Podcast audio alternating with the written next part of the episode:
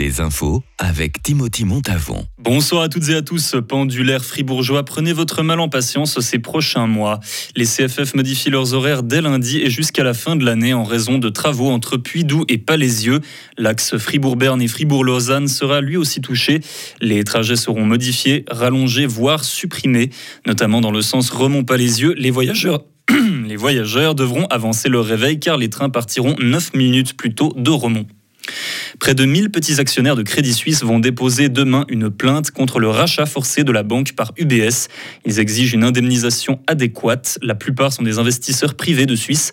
La petite firme juridique lausannoise LegalPass veut elle aussi déposer une plainte pour le compte des petits actionnaires. Leur plainte va être étudiée par le tribunal commercial de Zurich. C'est aujourd'hui, la journée de clôture du marché concours de Seigne-Légier 2023. Des dizaines de milliers de visiteurs se sont rendus dans les Franches-Montagnes. L'invité cette année est le canton du Valais. Des centaines d'éleveurs se sont déplacés pour l'occasion. Elisabeth Baumschneider y a également prononcé un discours où elle a rendu hommage au travail des éleveurs. Elle-même propriétaire de moutons, elle a reçu un petit cadeau de la part de Christophe Darbelay, un mouton qui s'appelle Petit Arvin. Un best jumper a fait une chute mortelle hier soir dans l'Oberland bernois. Son corps n'a été retrouvé que ce matin par un chien de la police. Il semblerait que la victime ait percuté une paroi rocheuse dans sa chute et soit mort sur le coup. La police doit enquêter pour vérifier tout ça.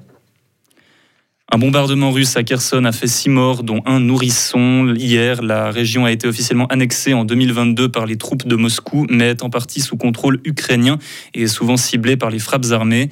Les autorités ukrainiennes disent que 500 enfants ont déjà été tués dans le conflit et près de 110 ont été blessés.